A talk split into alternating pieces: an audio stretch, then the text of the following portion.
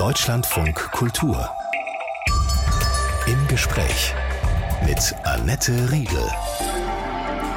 Einen wunderschönen guten Morgen und herzlich willkommen zu einem Gespräch mit der Migrationsforscherin Julia Kosjakova.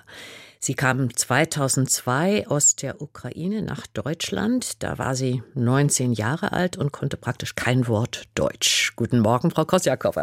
Guten Morgen. Erinnern Sie sich noch an Ihre ersten deutschen Worte?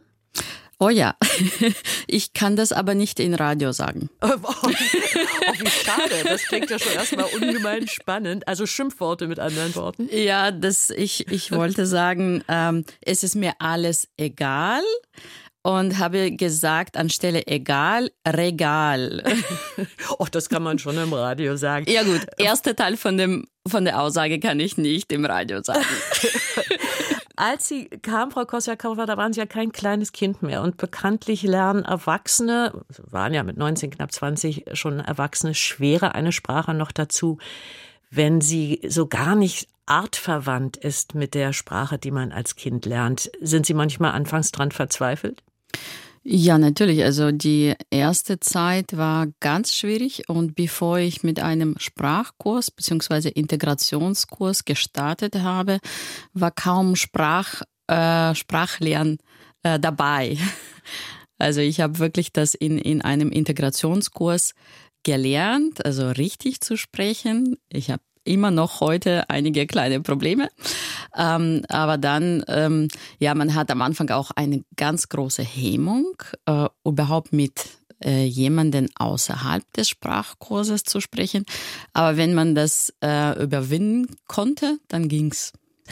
Zu Gast bei Deutschlandfunk Kultur im Gespräch ist die Migrationsforscherin Julia Kosjakova.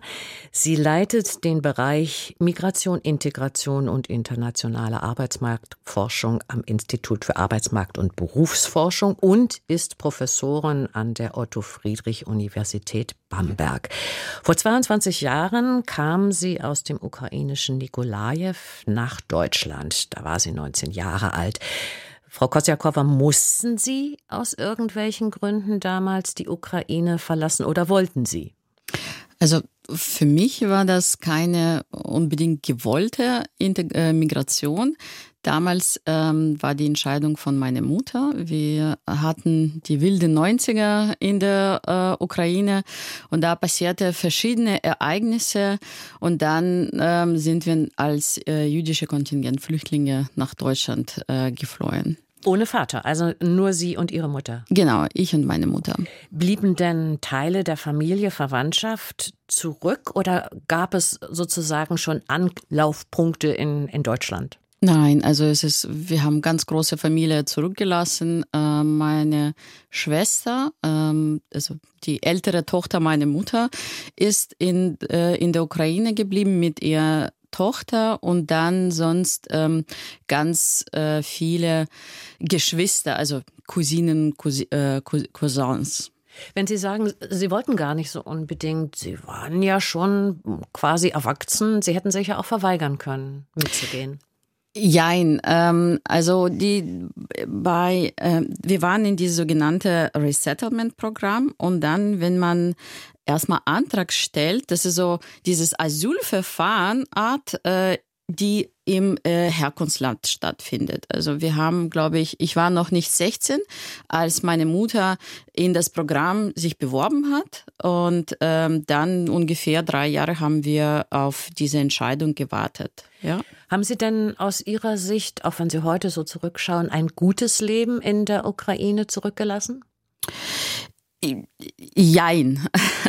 Also mein Weg wäre sicherlich anders, äh, wenn ich in der Ukraine geblieben hätte. Ich hatte kein äh, wirklich schlimmes Leben. Ich war in der Schule, dann war ich an der Uni. Außer diese ganzen Ereignisse war, sagen wir so, ich war glückliches Kind. Aber ich glaube nicht, dass ich den Weg in die Forschung äh, gemacht hätte, wenn ich in der Ukraine geblieben hätte. Wobei, ich glaube, man kann nicht vorhersagen. Jetzt haben Sie gesagt, Sie haben schon angefangen zu studieren und dann kamen Sie halt in dieses Land, dessen Sprache Sie nicht sprachen. die ersten Tage, Wochen, Monate in Deutschland waren jetzt nicht die reine Freude, unterstelle ich. Nein, das war, ich muss sagen, es war wirklich ganz schlimm. Äh, man kommt, äh, oder damals kam man in Nürnberg, nach Nürnberg in Grundig. Das ist so ein Riesenlager, würde ich sagen, also ein Riesengebäude hinter einem Zaun. Und da waren wir drei Tage. Das ist so diese Art Erstaufnahmeeinrichtung. Und also meine erste ähm, ähm, Erinnerungen ist, dass auf dem Tür in unserem Zimmer stand, bitte waschen Sie sich, bevor Sie zum Arzt gehen. Und dann hat man Gefühl, okay, äh, wir werden nicht als Menschen betrachtet. Wenn Sie da eine kurze Zeit nur waren, danach gab es dann eine Wohnung oder wie ging das dann weiter nach diesen ersten offenbar ziemlich grausamen Tagen? ja, also ich meine, ich wollte auch nicht nach Deutschland unbedingt gehen und deswegen für mich war alles dreimal so schlimm. Ja, ähm, wobei meine Mutter war auch nicht äh, begeistert. Ja, nach diesen drei Tagen wurden wir nach Aldorf bei Landshut äh, verteilt in ein Heim mit anderen russisch sprechenden, ukrainisch sprechenden Menschen. Also das waren äh, äh, Deutsche, ethnische Deutsche und jüdische Kontingentflüchtlinge in diesem Heim. Und ungefähr nach einer Woche, ähm, also wir sind äh, zurück nach Nürnberg gezogen, meine Mutter oder, oder wir hatten so ferne Bekannte, die uns geholfen haben, eine Wohnung zu finden in Nürnberg und dann sind wir nach Nürnberg gezogen. Nun war das ja nicht nur eine Sache der Sprache, als Sie da kamen aus der Ukraine nach Deutschland, sondern 90er Jahre, Anfang 2000er, Sie sagten es, da gab es ja in diesem doch noch sehr postsowjetisch geprägten Land Ukraine sicherlich auch ein anderes Rollenverständnis von mhm. Frauen. Was hat das für Ihre Mutter, aber dann auch für Sie als junge Frau bedeutet? Na gut, also meine Mutter äh, war alleinerziehend auch mehrere Jahre. Ähm, die sind, die waren getrennt mit meinem Vater, als ich fünf war. Und meine Mutter ist eine sehr starke Frau. Also sie ähm, hat alles selbst erreicht. Äh, sie hat wirklich in der Ukraine ähm, äh, zu ihrer Zeit Business aufgebaut und dann nach der Migration nach Deutschland äh, oder Auswanderung nach Deutschland hat sie später auch hier geschafft. Also das ist ein Vorbild, das ist eine super starke Frau und das war für mich so Beispiel, was ich machen will, was ich erreichen will.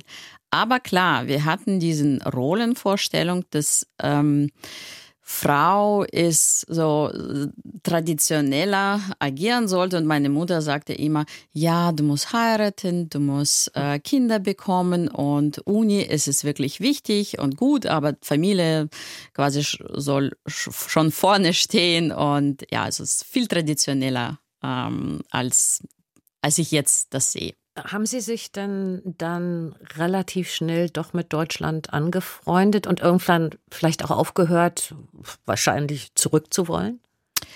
Ähm, ich würde sagen, erste eineinhalb Jahre meine arme Mutter. Ja, also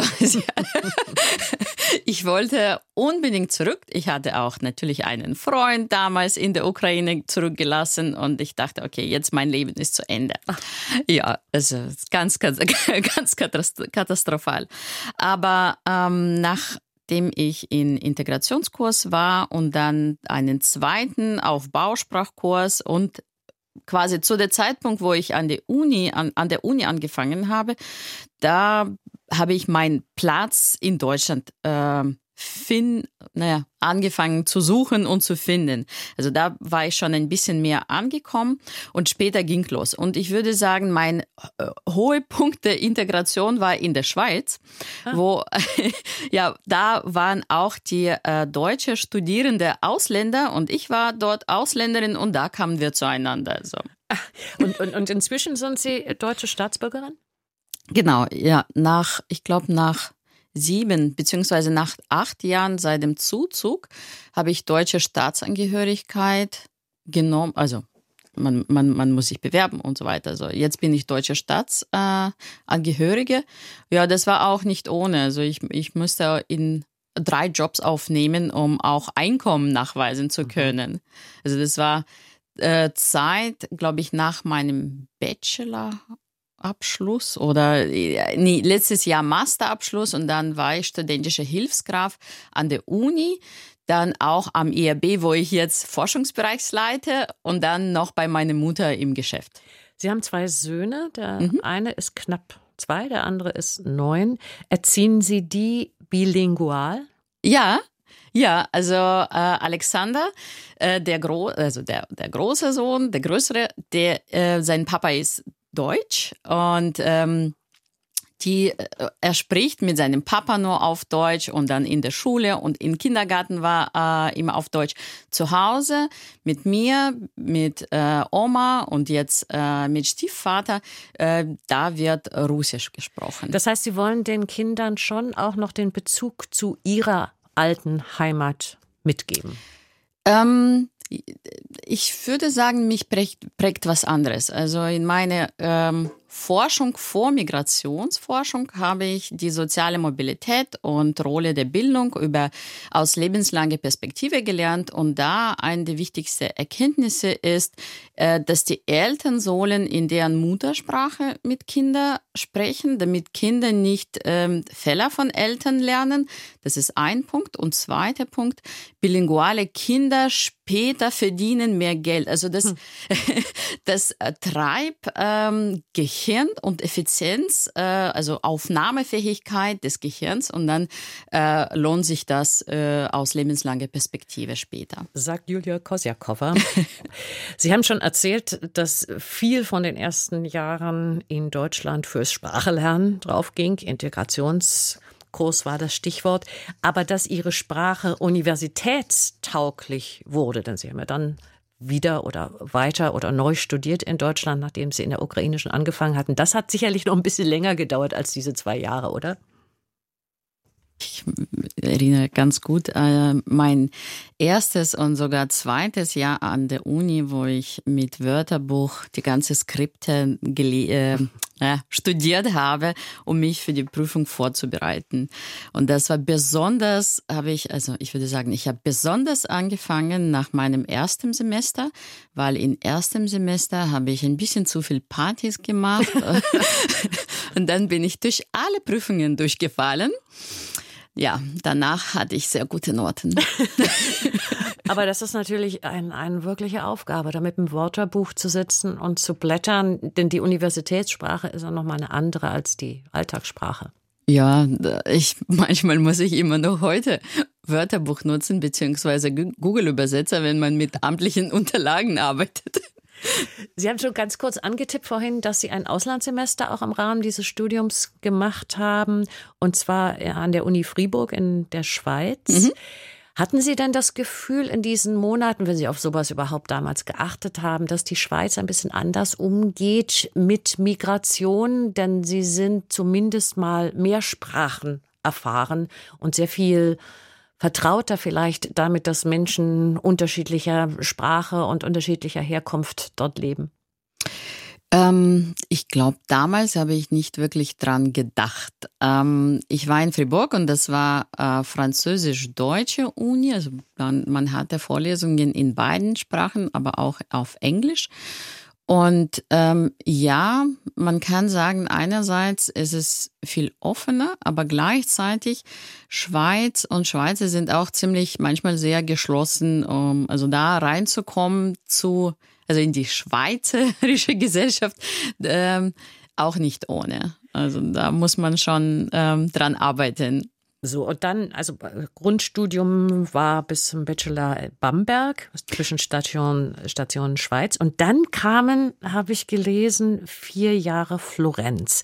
Jetzt ist Florenz ja eine schöne Stadt, da kann man schon mal leben, aber das war sicher nicht der Grund, warum Sie da promovieren wollten? Also Sie haben ein paar Jahre schon überspringen. Äh, ah, bitte, bitte klären Sie uns auf. ja, also nach Bachelorstudium war ich erst ein Jahr, ähm, habe ich nicht studiert. Ich habe bei meiner Mutter im Geschäft gearbeitet. Sie hat einen russischen Geschäft in Nürnberg geöffnet. Und da habe ich erstmal gedacht, okay, also nach Volkswirtschaftslehre kann ich nicht wirklich ähm, was arbeiten, versuche ich in Business. Nach einem Jahr war mir ein bisschen langweilig und ich dachte, mh, hm, ich habe schon alles probiert, von Putzen bis Führen. Ähm, gehe ich zurück an die Uni und dann habe ich wieder mit Volkswirtschaft Lehre, dann mit in Masterstudium in Bamberg wieder angefangen. Äh, und nach zwei Jahren am Ende dachte ich mir, ah ja, jetzt, was kann ich mit Volkswirtschaft Lehre weitermachen? Ich gehe weiter studieren. Das kann ich am besten. Ja, das, das irgendwie habe ich immer am besten geschafft. Und ähm, mit Florenz war auch nicht gleich. Ich habe ähm, in einem großen Projekt in Bamberg angefangen. Ähm, und dann sind wir nach einem Jahr nach Florenz gegangen. Also das war diese, äh, ein großes Projekt, wo äh, sechs Personen haben sich promoviert und zwei Personen haben das Projekt geleitet. Und da ging es um die Rolle von äh, Bildung aus lebenslanger Perspektive. Und das hat sie dann nach Florenz mehr oder weniger geschoben. Also es war jetzt nicht so, dass sie dachten, oh, ich muss irgendwas finden, ich will in dieser Stadt mal leben, weil sie so schön ist. Ja, leider nicht. Ähm, ich wollte überhaupt nicht äh, wieder Migration erleben. Ja, ja. eben. Ne? Das war genau. ja schon das zweite Migrationserlebnis dann auch. Ja, dritte, weil äh, Schweiz ja, war genau. ein Jahr. Äh, ich war dort ein Jahr. Das war so dieses äh, Auslandsjahr, nicht Auslandssemester. Und dann dachte ich, nee, ich will nicht äh, wirklich gehen. Und dann sind wir gegangen und im Nachhinein freue ich mich. Das war ein tolles Erlebnis und äh, eine Promotion aus äh, Florenz, aus Institut, also European University Institute. Das ist was ganz Besonderes. Ja, es ist auch sehr ähm, man, man gewinnt ein großes Netzwerk, es ist sehr mit sehr hoher Prestige verbunden ähm, und so weiter. Mussten Sie dafür dann auch Italienisch lernen oder war das auch wieder Deutsch? Ähm, das war auf Englisch alles, weil an diesem Universität sind äh, Studierende aus verschiedenen äh, europäischen Ländern und da wird, also das Arbeitssprache ist Englisch. Natürlich wurde es ähm, angeboten, einen ähm, italienischen Sprachkurs zu besuchen. Ich muss sagen und zustimmen, ich war ein bisschen faul, das zu machen. ich ich meine, man konnte alles auf Englisch machen und dann war ich ich wollte auch nicht in Florenz bleiben und deswegen habe ich nicht wirklich Italienisch gelernt. Und in, die, in dieser Zeit an Florenz ist auch der erste von Ihren beiden Söhnen geboren? Ja, zu also Ende. das auch noch. ja. Und die Großeltern nicht gerade um die Ecke. Also das musste man ja auch erstmal alles, mussten Sie erstmal managen, Promotion und Mutterschaft und ja, anderes Land und kam alles zusammen. Genau, ich, ich sage, aus, äh, aus Florenz habe ich zwei Erfolge mitgebracht. Eine Promotion und ein Kind. genau, also ähm, wir waren äh, mit seinem Vater in, in diesem ersten Jahr, also der, der Alexander ist geboren in äh, 2015 quasi, in 2016 habe ich meine Promotion abgeschlossen. Und äh, dann, wir waren da zusammen, es war aber trotzdem nicht ohne ähm, dieses letzte Jahr zu schaffen. Ich, mal, ich war immer wieder in Nürnberg bei meiner Mutter, damit sie mich unterstützt mit dem Kleinen und dass ich weiter an Promotion arbeiten sein kann. Ich war sehr ehrgeizig und ich wollte unbedingt ähm, ohne Verlängerung meine Promotion abgeben. Das habe ich wirklich geschafft, eine Woche nachdem meine andere Kollegin ohne Kind äh, dies eingereicht hat. Sagt Julia Kosjakova. Sie kam 2002, wir haben es schon gesagt, aus der Ukraine nach Deutschland. Und das war bei ihr keine Flucht, das war Migration. Frau Kosjakova, über eine Million Ukrainer und Ukrainerinnen sind seit dem Angriff Russlands auf die Ukraine vor zwei Jahren nach Deutschland geflüchtet. Auch Bekannte und Verwandte von Ihnen? Ja, natürlich. Ähm, eine ganz viele. Ähm, jetzt so hautnah meine Schwester und meine Nichte mit mit den Kindern. Die sind, äh, also meine Schwester ist direkt nach dem Kriegsausbruch in erste Woche März nach Deutschland gekommen, also beziehungsweise zu, zu uns. Und dann meine Nichte in Oktober äh, 2022, nachdem ihr Mann gestorben ist. Das bedeutet natürlich auch für Sie eine gewisse zusätzliche Verantwortung, denn die kommen wahrscheinlich ja auch nicht mit Deutschkenntnissen. Das heißt, alles, was da auch so an Behördengängen und Organisationsmomenten zu leisten ist, müssen Sie ja in gewisser Weise begleiten, oder?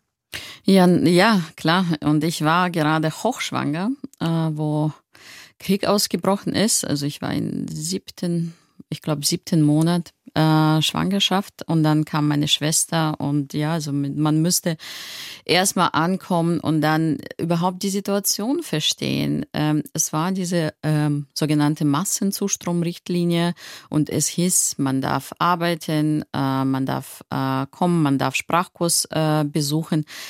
aber die Implementierung von dieser Richtlinie war nicht von heute auf morgen. Und wir waren immer wieder in verschiedenen Behörden, für Registrieren, für Zugang äh, hier und da, um zu klären. Das war wirklich nicht ohne und das war auch für meine Schwester sehr, sehr, sehr schwer. Sie hat, sie hat immer wieder geweint und sie wollte zurück und sie wollte was machen, äh, irgendwelche Aktivität. Ich weiß noch, sie hat ganze Zeit geputzt und gekocht und das hat mich in Wahnsinn getrieben.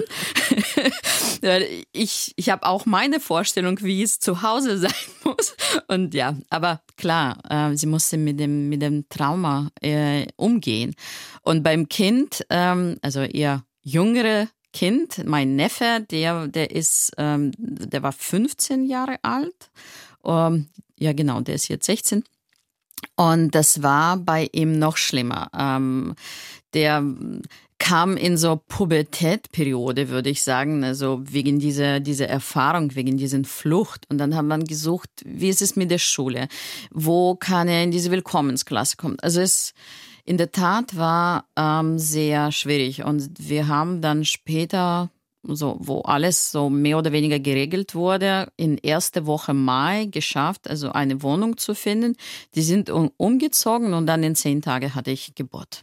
Jetzt äh, nehme ich mal an, dass diese Verwandten von Ihnen nicht unbedingt, ich habe ja auch gesagt, es war Flucht und nicht Migration, nach Deutschland gekommen sind, um zu bleiben. Und Sie wissen aus persönlicher Erfahrung, wir hatten es gerade von Italien beispielsweise, umgekehrt äh, von, von der Situation, als Sie nach Deutschland kamen, Sie wissen aus eigener Erfahrung und auch aus der Forschung, dass eine Perspektive zu haben und zu wollen, zu bleiben in einem Land natürlich die Motivation erhöht, sich wirklich zurechtzufinden, einzutauchen in dieses neue Leben und die Sprache zu lernen. Wie ist das bei Ihrer Schwester? Wie ist das bei Neffen und Nichte? Ähm, also ganz kurz, vielleicht noch einen Schritt zurück. Äh, bei mir war das auch Flucht. Es ist nur äh, ein anderes Flucht. Mhm. Und meine persönliche, also bei mir persönlich, das war noch äh, Mitnahme. Also meine Mutter hat mich eher mitgenommen. Aber das ist trotzdem, auch wenn anders, es ist trotzdem Flucht. Mhm. Ähm, ja. Äh, bei meiner Schwester und nicht, ja, mit Bleibeperspektive jetzt auf Ihre Frage äh, zu kommen, ähm, diese Bleibeperspektive beziehungsweise sogar Bleibeabsichten, ähm, da konnte man sehen, wie die wirken auf Menschen. Da sieht man aus der Forschung, dass die Bleibeabsichten eine sehr große Rolle für die Motivation des Lernens ähm, auswirken. Also je höher ist die Motivation, in, in den Zielland zu bleiben, desto mehr investieren Menschen in die Sprache oder in diesen Erwerb der spezifischen Kenntnisse über das Land oder auch Erwerbstätigkeit. Also das hat eine sehr, also positive Korrelation miteinander, wenn nicht eine ähm, kausalen Zusammenhang. Also da würde ich vorsichtiger formulieren. Und bei Personen, die äh, beispielsweise auf keinen Fall bleiben wollen, unbedingt zurückgehen wollen, ähm, die, die sind nicht mal, die verstehen nicht, warum die diese schwierige Sprache lernen mhm. sollen und müssen. Und gerade bei vielen, das habe ich auch in Realität beobachtet, bei vielen hat es am Anfang eine sehr, sehr große Rolle und negative Rolle gespielt, weil ne, man dachte, Krieg ist sehr schnell vorbei und man kann zurück. Aber das hat gedauert und gedauert und gedauert, bis so bei manchen so Klick äh, in, in Gehirn war, okay, jetzt bin ich hier, jetzt muss ich hier ankommen. Und dann habe ich gesehen, dass die Menschen sehr schnell angefangen haben, Sprache zu lernen. Ja, also das ist schon eine wichtige Mechanismus. Und dann ist das ja auch so, wenn man irgendwo hingeht, wo man Anknüpfungspunkte hat, also ja. auch eine in dem Fall russisch- oder ukrainischsprachige Blase in Anführungsstrichen, in der man sich bewegen kann und Netzwerke, auf die man zurückgreifen kann, dann erleichtert das einerseits die Sache natürlich, aber dieser, dieser vielleicht sogar gesunde Druck zu lernen, anzukommen, der wird dadurch natürlich geringer. Ähm, jein, äh, würde ich sagen. Also klar, die, diese soziale Netzwerk oder koethnische Netzwerk ist sehr wichtig, äh, insbesondere ganz am Anfang fürs Ankommen, ähm, hier klarzukommen, aber auch für Arbeitsmarktintegration. Also da gibt es ganz viel Forschung dazu. Ähm, was ich noch ähm, in meine eigene Forschung, äh, ich habe mir analysiert, inwiefern diese koethnische Netzwerk oder linguistische Enclave, ob das einen negativen Effekt auf Spracherwerb haben kann.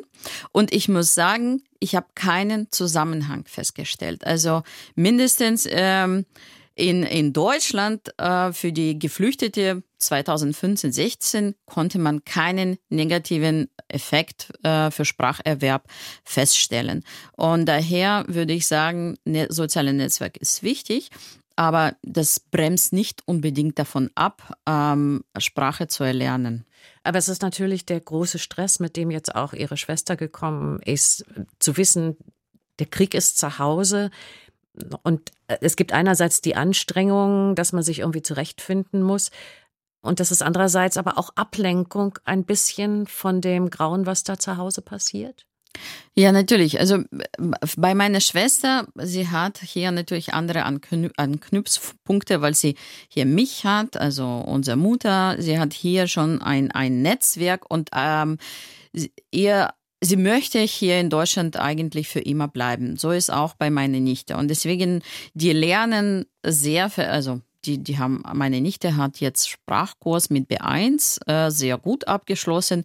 Bei meiner Schwester äh, hat es etwas länger gedauert. Sie ist schon 50 Jahre alt und da Lernprozess, also Gehirn ist nicht mehr so effizient wie in jungem Alter und das, das dauert und nimmt äh, mehr Zeit in Anspruch.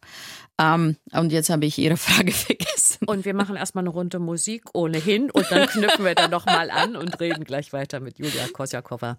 So, Julia Kosachowa, dann nehmen wir den Faden da nochmal auf, den wir eben abgerissen haben und reden nochmal über das, was ich gern von Ihnen wissen wollte, nämlich die Frage, was dieser emotionale Stress den Menschen, die akut vor dem Krieg in der Ukraine flüchten, erleben und haben, wenn sie nach Deutschland kommen. Also all das, was dann hier bewältigt werden muss, findet vor dem Hintergrund dieses emotionalen Stresses statt. Aber andererseits ist das, was hier zu bewältigen ist, vielleicht auch ein bisschen Ablenkung davon. Ja, natürlich. Also das ist schon sehr wichtig. Ähm, und ähm, man muss mit diesem, mit diesem Stress, mit diesem emotionalen Trauma umgehen können und umgehen lernen. Das wirkt auf alle Aspekte der ähm, Integration, auf die, auf, auf Spracherwerb, auf die ähm, Kontakte, also soziale Kontakte, soziale Teilhabe, aber auch auf Arbeitsmarktintegration. Und ähm, eine Ablenkung im Sinne von ähm, Spracherwerb ähm, ist ein so vielleicht ein Instrument, um mit diesem Trauma umgehen zu können. Funktioniert aber nicht bei allen. Also das ist sehr heterogen. Würden Sie sagen, die deutsche Ermüdung, die deutsche Willkommenskultur ermüdet langsam? Nehmen Sie das so wahr? Ich hoffe nicht. aber ähm, ja, das, das ist das, das ist, was wir auch 2015, 2016 gesehen haben. Also da war die Willkommen, äh, Willkommenskultur, Willkommensgefühl sehr stark am Anfang und dann nach einiger Zeit ist es ein bisschen, na, es ist schon zurückgegangen. Und ähm, die Situation ist so, äh, bei Geflüchteten, die Arbeitsmarktintegration und Ankommen dauert allgemein länger als bei anderen Migrantinnen und Migranten. Also das weil die ohne diese wichtigen Instrumente kommen, die sofort hier nutzbar sind, ja, also wie Sprache und deswegen äh, oder traumatische Erfahrungen oder Informationen über wie das hier alles funktioniert.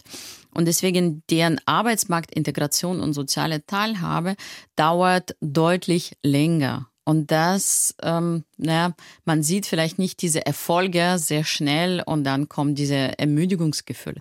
Plus, wir haben natürlich jetzt äh, schwierigere äh, ökonomische Situation und das davor war Covid und das wirkt ermüdigend alles zusammen. ganz klar.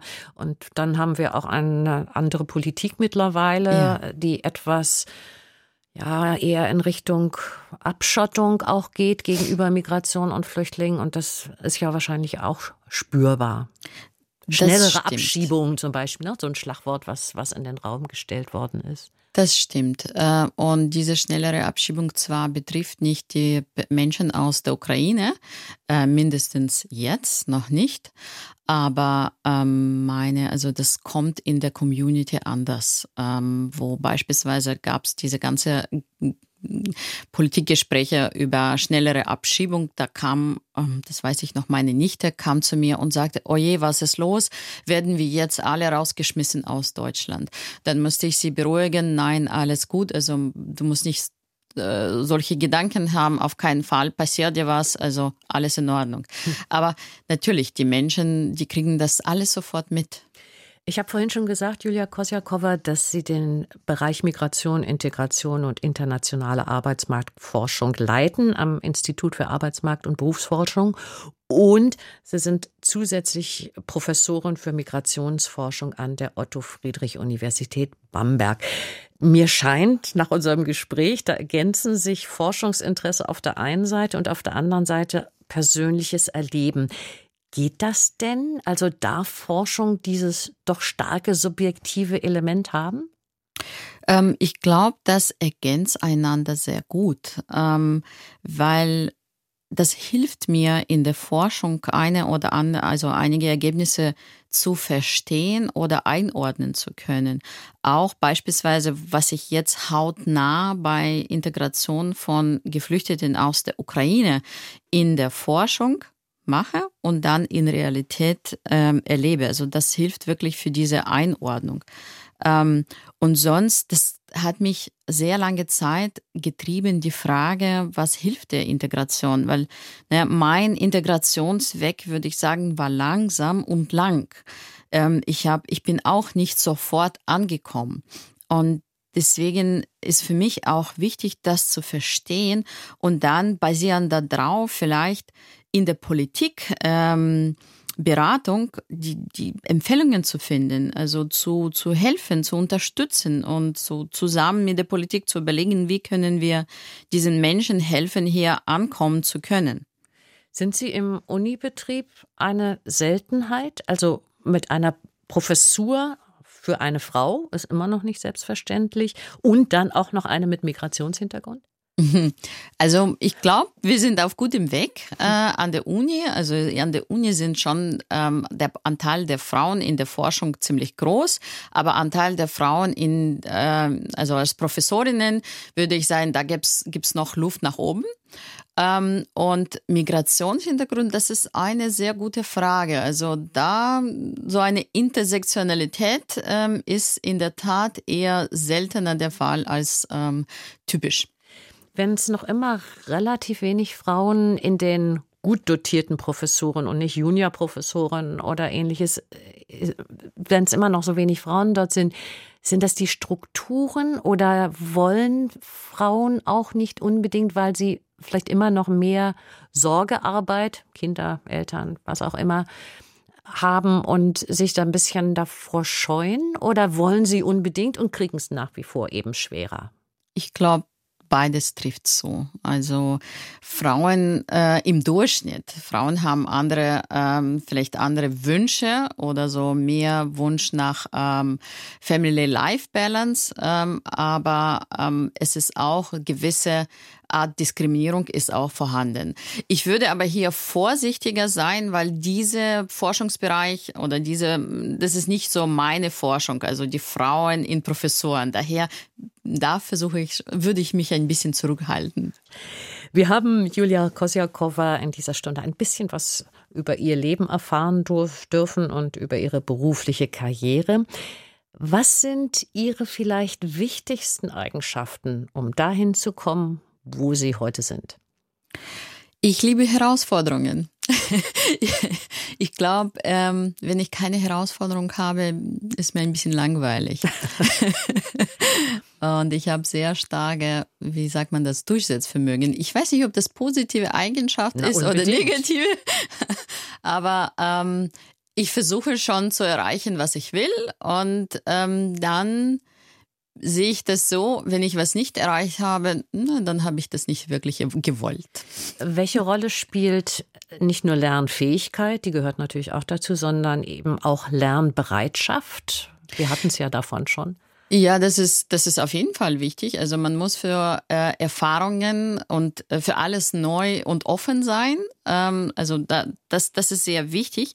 Und außerdem äh, finde ich, man muss, wenn man Hilfe braucht, man muss sehr offen sein, die zu fragen. Es kostet nichts, eine Frage zu stellen, Information zu holen. Und wenn ich was brauche und verstehen will, da renne ich von oben bis unten und von links nach rechts und frage alle und nerve alle. Sonst wird nichts passieren. Julia Kossakowa, vielen, vielen Dank, dass Sie heute Morgen für uns Zeit hatten und weiterhin viel Erfolg. Vielen Dank für die Einladung. Das hat sehr viel Spaß gemacht. Deutschlandfunk Kultur. Im Gespräch. Überall, wo es Podcasts gibt und in der DLF Audiothek.